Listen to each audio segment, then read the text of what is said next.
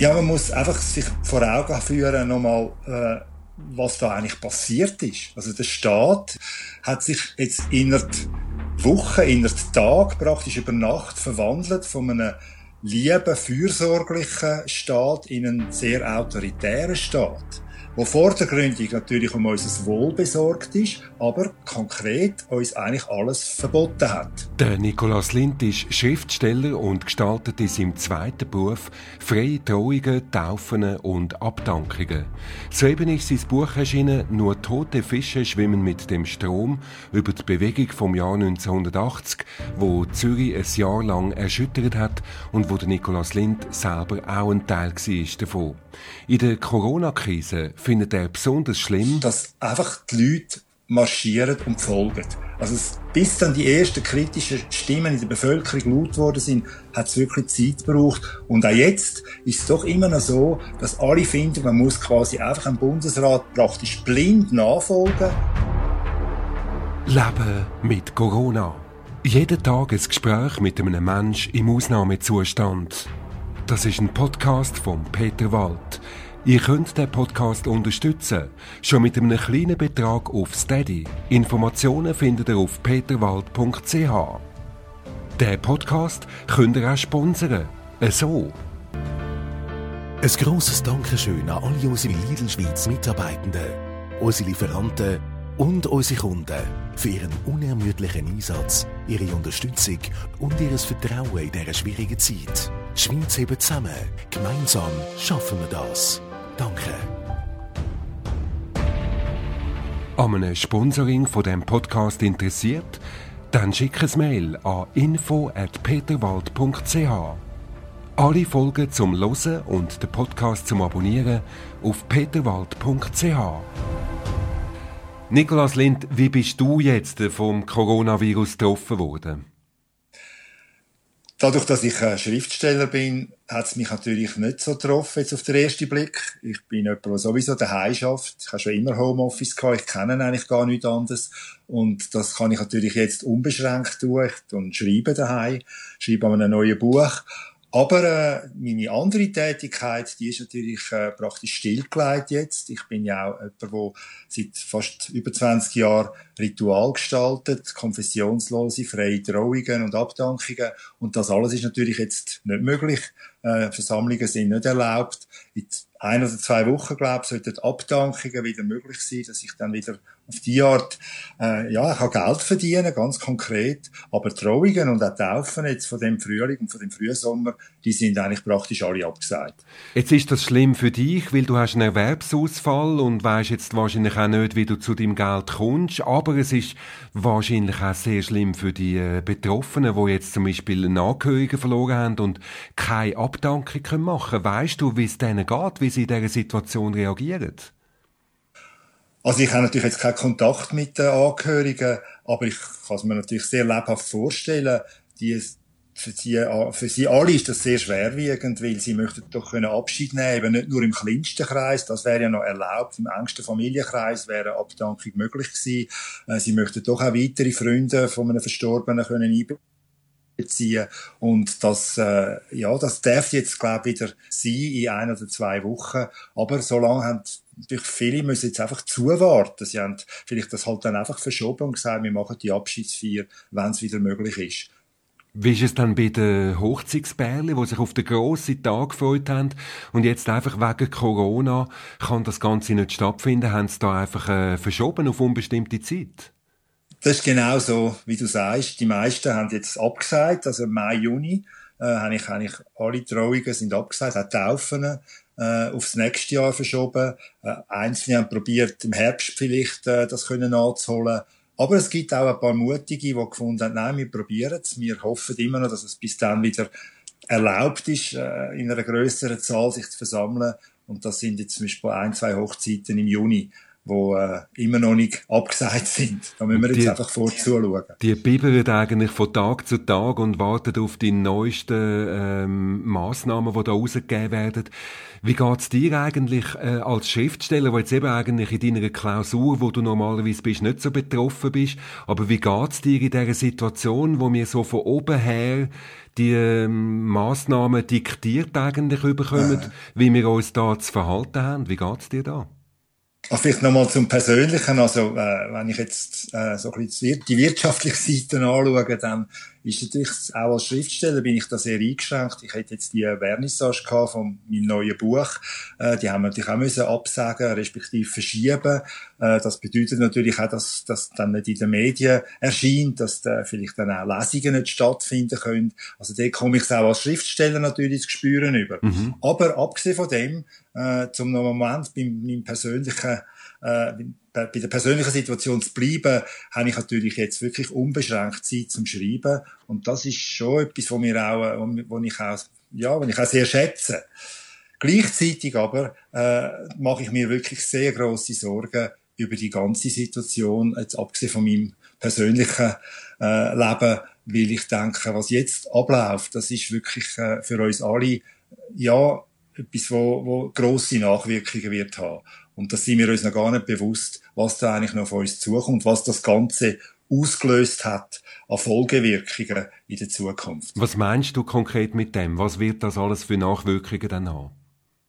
Ja, man muss einfach sich vor Augen führen, nochmal, äh, was da eigentlich passiert ist. Also der Staat, ich, sage, ich rede jetzt halt einfach vom Staat, auch wenn wir natürlich lieber vom Bundesrat würden reden und äh, von der, unserer Regierung, aber letztlich ist es ja der Staat, hat sich jetzt innerhalb Wochen, in der Tag, praktisch über Nacht verwandelt von einem lieben, fürsorglichen Staat in einen sehr autoritären Staat, wo vordergründig natürlich um unser Wohl besorgt ist, aber konkret uns eigentlich alles verboten hat. Wir haben Glück im Unterschied zu anderen Ländern. Stehen wir noch recht gut da äh, doch noch vieles ist möglich, aber trotzdem fühlen wir uns ja alle eigentlich seit Wochen mehr oder weniger ein bisschen eingesperrt und natürlich wirtschaftlich ist der Schaden unglaublich groß. Alle die Unternehmen, die nicht arbeiten können, alle die Geschäfte, die auch jetzt noch geschlossen sind, da spüren wir auf einmal einen ganz anderen Staat, eine harte Hand, wo einfach über unser Leben kann bestimmen und das steht für mich in keinem Verhältnis mehr, also es ist von Anfang an in keinem Verhältnis gestanden zum, zum Anlass zu dem, was eigentlich passiert ist. Haben wir aber nicht die schockierenden Bilder von Italien gesehen? Spitäler, die unter dem Ansturm von Corona-Patienten zusammenkrachen? Haben wir nicht in den Medien gelesen, dass in krassen Fällen nur noch ein Beatmungsgerät helfen kann? Oder vielleicht sogar nicht einmal mehr das? Was sagt Nikolaus Lind allen den Wissenschaftlern, die sogar noch härtere Massnahmen gefordert haben? Das nach seinem ersten Wunsch. Und alle seine Lieder sind Lieder von der Freiheit. Zuerst Cream, I Feel Free.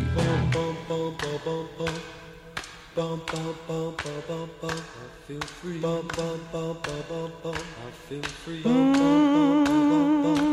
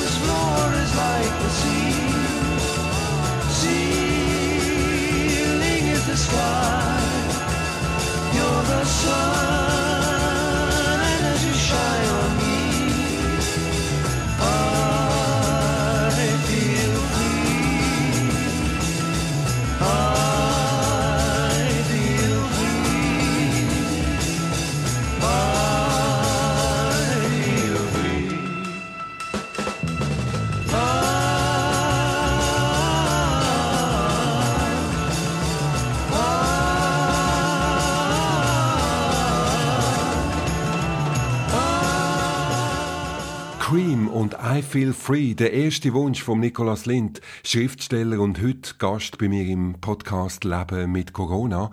Und er hat vorher gesagt, er empfindet die Massnahmen vom Bund in der Corona-Krise als völlig ungerechtfertigten Eingriff in unsere Persönlichkeitsrechte. Hat der Bundesrat aber seine Massnahmen nicht mit den drastischen Folgen von einem unkontrollierten Ausbreiten vom Virus begründet, mit dem möglichen Engpass auf den Intensivstationen, geht es am Bund letztlich nicht einfach um die Gesundheit von uns allen? Nikolaus Lind, kannst du das nicht nachvollziehen? Ich habe das sicher in der ersten, im ersten Moment können nachvollziehen, wo natürlich alles irgendwie drunter und drüber gegangen ist. Aber dann hätte der Staat oder die Schweiz oder die Regierung hätte müssen viel besonnener, viel vorsichtiger vorgehen und nicht einfach alles zumachen.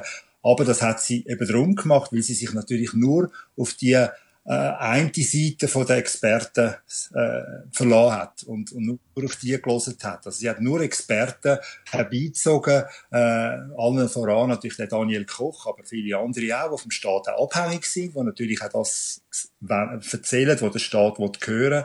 Und die haben natürlich ihm äh, dann gesagt, wie schlimm das alles ist und da hat er sich darauf abgestützt, bis heute natürlich jetzt. Und andere Stimmen auch was es in der Schweiz gegeben hat, Stimmen von Wissenschaftlern, Stimmen von Epidemiologen, von Immunologen, von Virologen aus der ganzen Welt, die werden einfach wie ausblendet. Obwohl die immer stärker geworden sind in den letzten Wochen. Und wenn man ein bisschen auf die anderen Medien ist schauen, dann hat es dort nicht nur die Verschwörungstheorien gegeben, die gibt es natürlich auch, aber es hat ganz viel kritische und äh, kompetente Stimmen gegeben, wo man eben auch müssen einbeziehen Zum Beispiel natürlich auch alle die Stimmen, die auf Schweden hingewiesen haben, wo einen anderen Weg geht. Und auch wenn man natürlich jetzt probiert, bei Schweden alles Schlechte führen zu holen und zu zeigen, warum es eben dort nicht klappt, dann muss man eben doch anerkennen, es, sie haben den anderen Weg eigentlich mit Erfolg jetzt können bis jetzt durchziehen. Und das alles wird aber einfach ausblendet, sondern es wird nur auf ein eine äh, Seite gelesen. Und das haben die Medien natürlich dann auch entsprechend übernommen, oder? Die Medien haben dann eigentlich das Mikrofon nur noch denen Experten angegeben,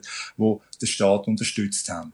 Und das ist, äh, das hat zu der, zu der unglaublichen, äh, Situation geführt, dass, dass, dass das Volk mundtot gemacht worden ist und der Staat die Richtung äh, angegeben hat, obwohl eben eigentlich man hätte das Ganze auch können viel vorsichtiger und milder angehen Jetzt habe ich auch so das mitverfolgt natürlich und habe aber auch von verschiedenen Virologen, die da auch immer wieder in den Medien zitiert werden, habe ich gehört, dass eigentlich die Massnahmen eher sogar noch zu zögerlich gewesen sind. Also die hätten viel früher schon Schliessungen wählen und die hätten auch, dass wir jetzt alle mit Masken rumlaufen wählen.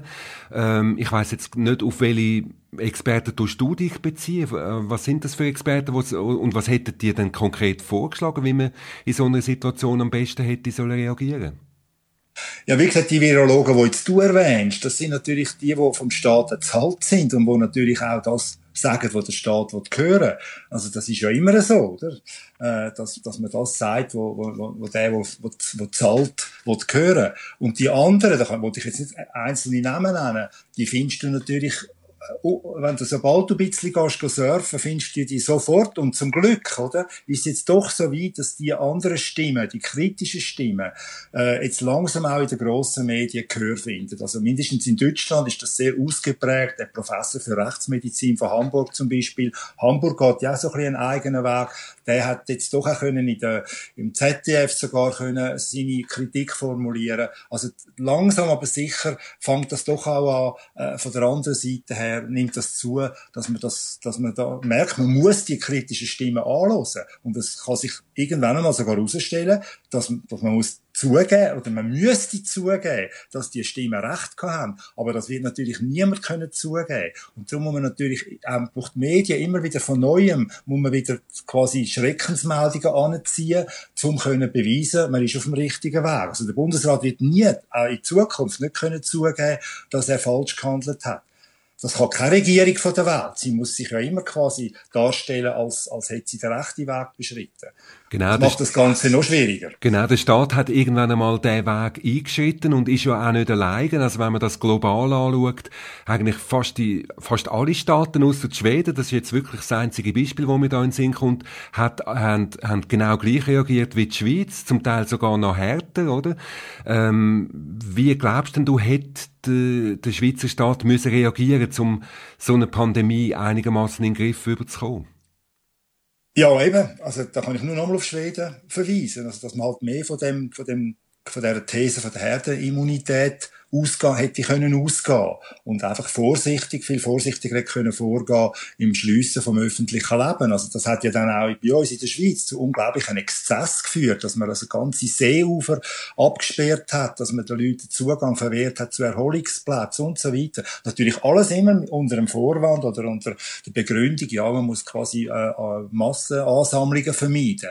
Aber eben, das ist natürlich dann wieder die Frage, ist das, wäre das, ist das überhaupt nötig gewesen? Wäre es nicht auf, wäre nicht der andere Weg, der richtigere Weg gewesen? Aber man muss natürlich auch da wieder sehen, warum handelt ein Staat so? Weil ein Staat, das sind nicht einfach sieben liebe Bundesräte, sondern ein Staat, das ist eine Maschinerie, das ist ein Apparat, wo wir, wo viele von uns auch im täglichen Leben schon sehr negativ erlebt haben. Und die Maschinerie, die tut einfach gnadenlos das quasi die Ordnung schaffen und die Normen durchsetzen, die beschlossen worden sind. Und das, äh, da, da kann man wie nichts dagegen machen. Das ist, da sind sogar die Bundesräte selber fast machtlos. Die sind selber dem Getriebe unterworfen. Und das führt eben auch zu dieser Situation. Und was dazu kommt noch, und das finde ich besonders schlimm, ist, dass einfach die Leute marschieren und folgen. Also es bis dann die ersten kritischen Stimmen in der Bevölkerung laut worden sind, hat es wirklich Zeit gebraucht. Und auch jetzt ist es doch immer noch so, dass alle finden, man muss quasi einfach einem Bundesrat praktisch blind nachfolgen und äh, ja, darf jetzt halt nichts sagen. Dazu passt dann natürlich die ganze Propaganda. Die Schweiz hebt zusammen, zusammen schaffen wir die Krisen und so. Das erzeugt natürlich so einen, einen Druck auf alle Leute, quasi nicht auszuscheren. Also ja nicht quasi etwas zu sagen, wo quasi da, das verhindern, dass jetzt wir alle zusammenheben können. Und dabei finde ich kritische Stimmen, gerade in so einer Situation, wo man so diktatorische Maßnahmen ergreift, eigentlich besonders wichtig. Du bist so eine kritische Stimme. Du bist natürlich als Schriftsteller auch äh, frei in dem Sinn. Also so stelle ich es mir zumindest vor und äh, kannst deine Gedanken äußern. Bist du mit deinen Gedanken dann auch angeeckt oder wie sind da die Reaktionen gewesen? Also eben Facebook ist ja ein Medium, wo natürlich jetzt sehr intensiv äh, diskutiert wird, wo eben die kritischen Stimmen dürfen Gehör finden wo man sich auch austauscht. Und da stelle ich schon eine grosse Unterstützung, eine Ermutigung auch fest für das, was ich jetzt auf Facebook äh, formuliert habe. Also das, das hat mich auch gefreut zu sehen, dass es doch viele andere dem Land gibt. Und da fühlt man sich auch nicht so alleine, weil im Moment ist man ja auf eine Art mega alleine. Jeder ist eigentlich in seinem Haus, in seiner Wohnung. Man ist vereinzelt. Und das ist natürlich für den Staat auch sehr praktisch. Also, äh, wenn man, wenn man die Leute so kann isolieren voneinander, weil was, man, was für einen Staat immer unangenehm angenehm ist, ist, wenn die Leute können sich zusammenschliessen wenn sie können miteinander im Gespräch sein wenn man eine Versammlung durchführen kann, wenn man auf die Straße geht, um, weil man gegen etwas ist, wenn man möchte protestieren Das ist alles jetzt ausgeschaltet. Und durch das äh, sind die Leute natürlich umso machtloser und umso schöner ist es, wenn man dann mindestens auf Facebook hört und sieht, ah, da es auch noch andere, die das Gleiche denken und das Gleiche empfinden. Bricht da beim Nikolaus Lind einfach der bewegte Geist durch, der 1980 auf der Straße skandiert hat, macht aus dem Staat Gurkensalat. Der dritte Teil vom Gespräch mit dem Schriftsteller geht nach seinem zweiten Wunsch, Rolling Stones und wieder das Thema Freiheit, I'm Free.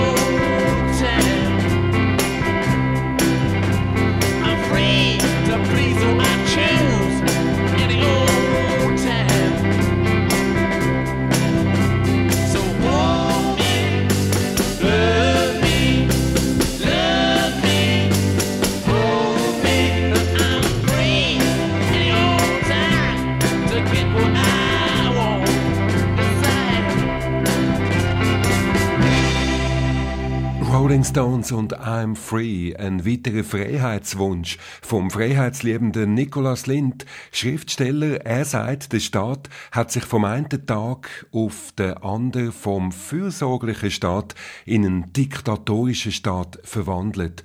Wie muss man sich denn die Theorie vorstellen? Ist die Pandemie am Staat nur gerade gelegen gekommen, um endlich seine Macht an uns ausleben und uns in die Schranken weisen? Es, es hat ein bisschen etwas, aber das ist nicht unbedingt böse Absicht, das sind keine böse Menschen, die Leute, die den Staat äh, repräsentieren, alle die Behördenmitglieder, die Verwaltungsleute und so, sondern sie sind genauso eben, wie ich es vorher gesagt habe, dem, dem, der Maschinerie unterworfen. Aber die Maschinerie, die möchte einfach funktionieren, die möchte keine Widerrede, die möchte keine Widersprüche. Und in einer direkten Demokratie ist natürlich, gehört das dazu, dass man darf widersprechen, dass man darf ein Referendum ergreifen, Initiativen und so weiter lancieren.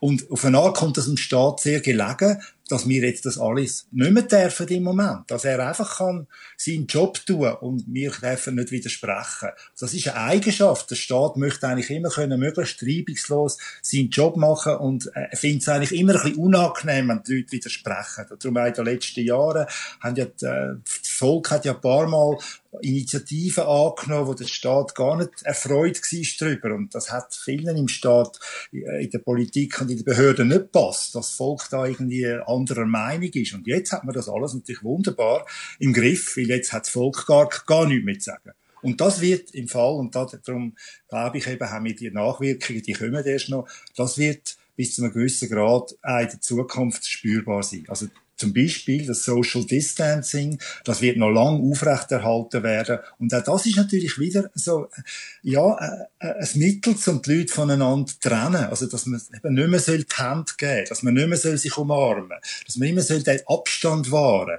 soll. Als ich vorgestern in der Post war, bin, ich zum Schalter und habe ich bin der Einzige im Raum, also ich durfte reinkommen, habe ich ein, äh, ein Päckchen abgeben und dann nachher steht der Postverwalter steht einfach so hinter seiner Glasscheibe und schaut mich an.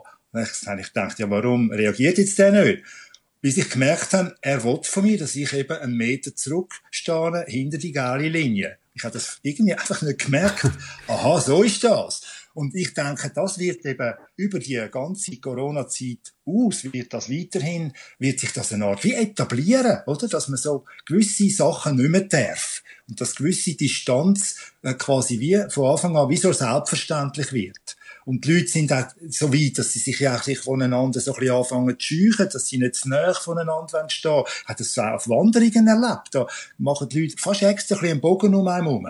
Und das finde ich unglaublich, finde ich auch schade. Ich finde es schlimm und schade gleichzeitig. Und ich bin jetzt jemand, der wirklich weiterhin bewusst auf die Leute zugeht. Ich möchte eine Hand schütteln, ich möchte umarmen. Also das lade ich mir wie nicht nehmen und ich freue mich jedes Mal, wenn mein Gegenüber das auch macht.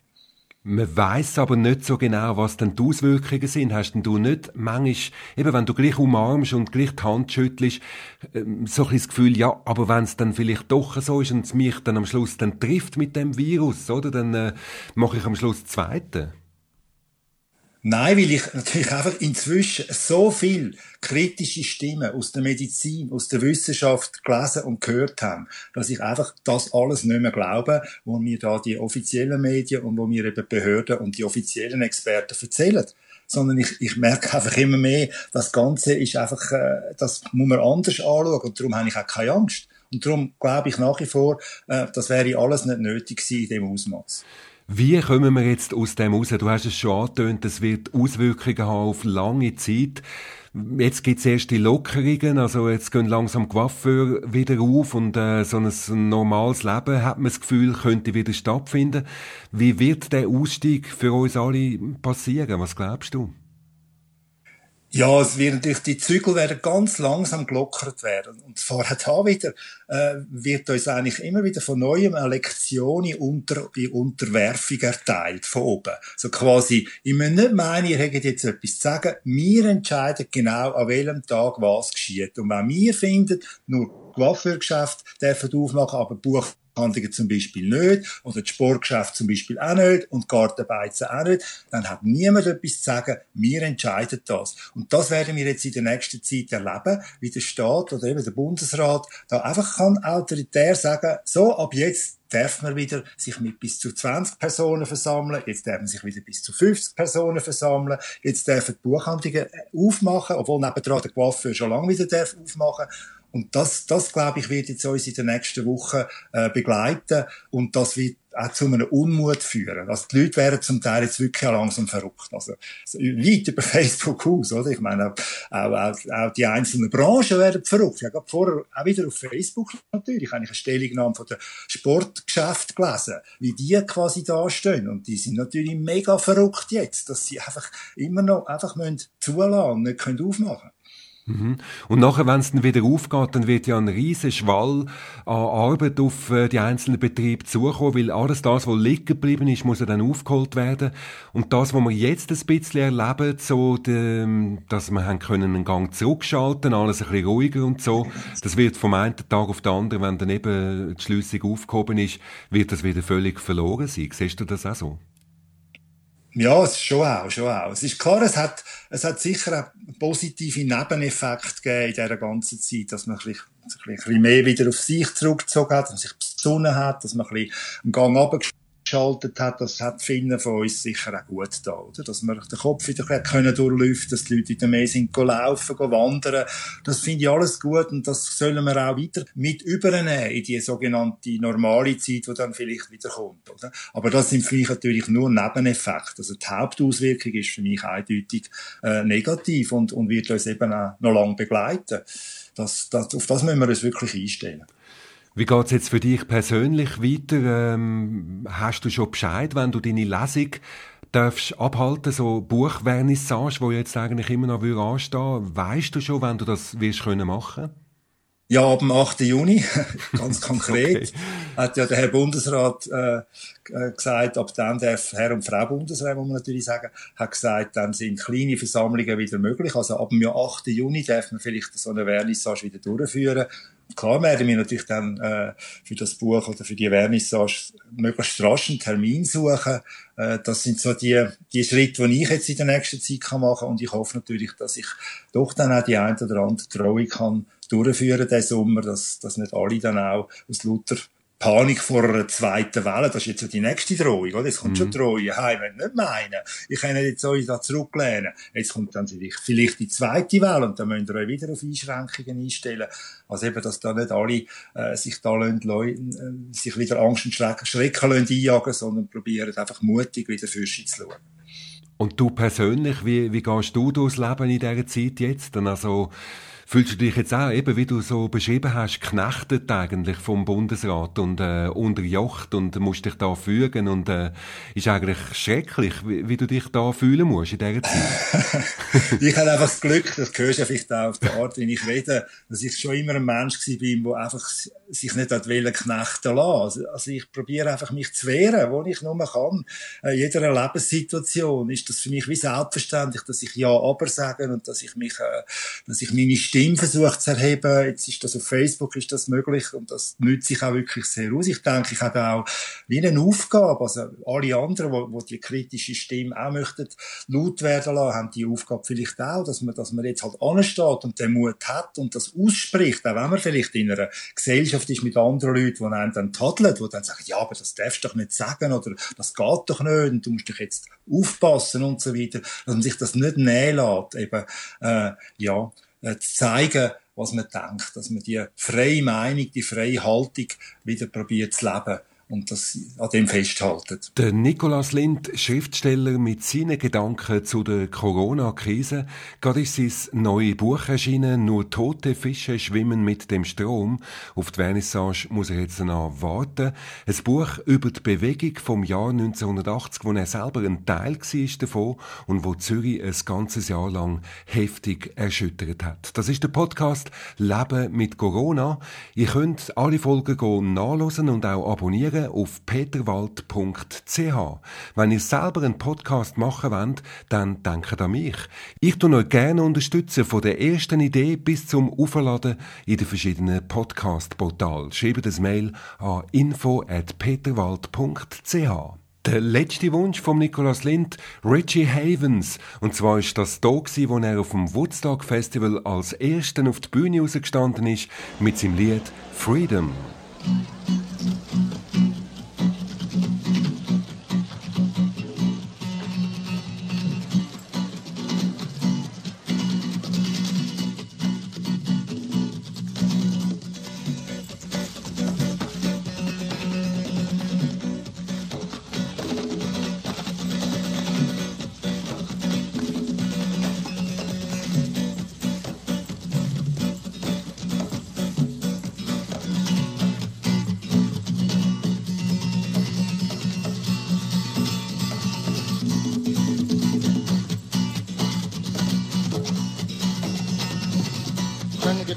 mic, please.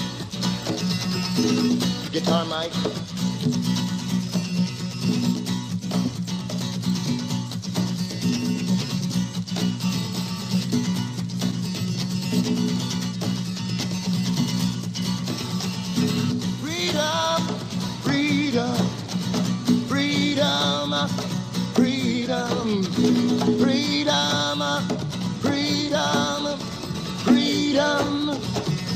Freedom.